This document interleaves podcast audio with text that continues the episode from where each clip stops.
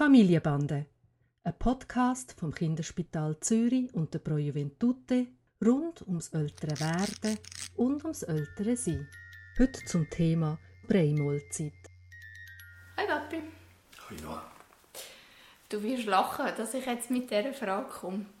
Es ist ja noch nicht so lange her, dass ich dir gesagt habe, dass ich nicht genau weiß, wie ich äh, den Tani zum Brei essen bringen Und jetzt ist meine Frage, er hört nicht mehr auf. ähm, also es ist wirklich ein Fass ohne Boden. Er isst und isst und ich habe das Gefühl, er zeigt mir nicht, wenn er genug hat. Oder er weiß selber nicht, wenn er genug hat. Und nachdem er eine riesige Schüssel Brei gegessen hat, kann er eine halbe Stunde später wieder mit uns anhocken und gerade nochmal weiter essen. Und ähm, amigs gebe ich ihm auch etwas zwischendurch zum Naschen, wenn ich zum Beispiel etwas erledigen muss und ich weiß, dass er so beschäftigt ist. Wie weiß ich denn, wenn er genug hat? Und soll ich auch schauen, dass er nicht zu viel isst? Also eigentlich ist das eine, eine schöne Frage, weil es ist ein grosses Geschenk, wenn ein Kind gerne isst und Freude hat am Essen. Das haben nicht alle Kinder und ich habe häufig die Sorge von den Eltern, dass das eben nicht so ist und dass die Kinder äh, Mühe haben damit. Also insofern ist es eine, eine schöne Sorge, aber in einem Zeitalter, wo wir so viele übergewichtige Kinder haben, ist es natürlich eine berechtigte Frage und das interpretiere ich jetzt auch so, dass das ein bisschen eine Angst sein könnte, wenn ein Kind einfach grenzenlos ist, geht er nicht in, in Gefahr, dass er Übergewicht äh, ansetzt. Und darum mein erster Blick, wenn ich so eine Fragestellung in der Praxis habe, geht auf die Länge und auf die Gewichtskurve. Und wenn die schön innerhalb einigermaßen, das geht ja ein bisschen auf und ab, aber einigermaßen in der Kurve verläuft, also dass das Kind jetzt in deinem Fall nicht nach oben explodiert, dann äh, ist das schon mal die halbe Miete. Also dann muss man sich nicht so Sorgen machen. Wir haben einmal vor vielen, vielen Jahren geschaut, ob Kinder in einem bestimmten Alter, im gleichen Geschlecht, ähm, gleich Gewicht, dann alle gleich viel essen. Von dem könnte man ja ausgehen, plus minus. Und dem ist überhaupt nicht so. Also die Kinder nehmen zum Teil fast 100% mehr zu sich als andere, nehmen gleich nicht mehr zu, weil sie zum Beispiel Sachen weniger gut verdauen und mehr ausscheiden. Mhm. Das heisst, und das ist, ich bin immer noch bei der, bei der Vorantwort. Wenn du mich fragen würdest, wie viel er braucht, wäre meine Antwort, ich weiß es nicht. Der Tani weiß, wie viel er braucht. Und ich sehe nach der Gewichtskurve, ob das einigermaßen zu viel ist oder richtig oder zu wenig. Jetzt geht es natürlich darum, und das ist deine Frage, herauszufinden, wenn, wenn ist genug, oder? Und hin und wieder hast du Kinder, die sagen von einem Löffel zum anderen, jetzt ist genug, wenden den Kopf ab und dann äh, tue ich die Eltern sehr ermuntern, das zu respektieren und nicht mehr weiter zu füttern. Und der Tani, und das erlebe ich ja selber so, gehört nicht zu denen.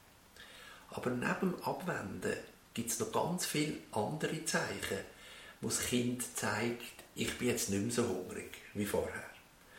Also das Tempo vom Essen nimmt ab.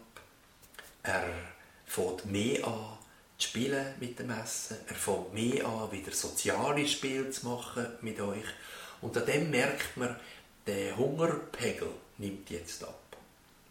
Und ich glaube, wenn Kinder das gar nicht haben, gar nicht zeigen, einfach immer weiter essen würden, aber das ist eigentlich, ich erlebe das nicht, dann kann man sich mal probieren, einigermaßen an die vorgegebenen Mengen ähm, das mal auszuprobieren, ob dann, wenn er jetzt fertig ist und du nicht mehr nachgibst, ob er dann bis zur nächsten Mahlzeit verhungert quasi, das wirst du ja dann eben auch anmerken, oder ob er das mag haben und dann wäre es genug gewesen.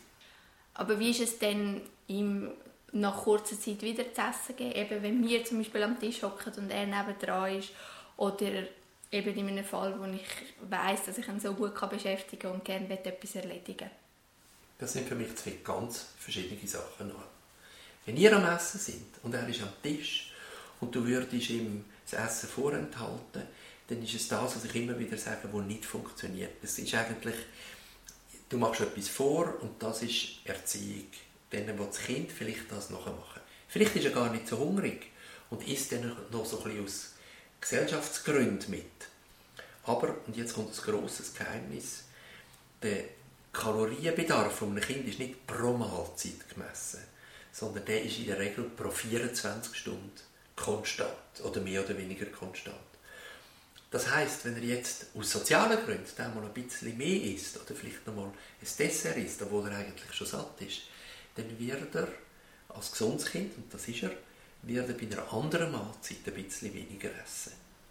Mhm. Also das habe ich gar nicht dagegen. Hingegen, ihm zu essen geben, um irgendwie ähm, Zeit über die Runde zu bringen von dir oder ihn abzulenken oder so, das glaube ich ist etwas, was ich nicht unbedingt empfehlen würde. Das glaube ich ist etwas, was eine falsche Botschaft ist an ein Kind, dass man mit Essen irgendwelche ungute Zeit oder ungute Gefühle über die Runde bringt. Das würde ich nicht machen, dort würde ich andere Strategien wählen. Okay, also das heißt, ich muss das jetzt einfach vom Tani aus sagen, weil jedes Kind ist da so verschieden. Aber was ich von dir verstehe, im Fall von Tani, er gibt Zeichen, dass er satt ist. Sie sind einfach nicht ganz so deutlich wie bei anderen Kindern. Ich muss lernen, wir müssen lernen, die zu lesen und darauf zu reagieren. Wir müssen ihn auf jeden Fall integrieren, ähm, wenn wir am Essen sind, mit ihm zusammen essen und ihn nicht nebendran sein lassen, sozusagen, weil er macht es uns nach und er, er macht mit, aber nicht Essen als Unterhaltung oder Ablenkung brauchen.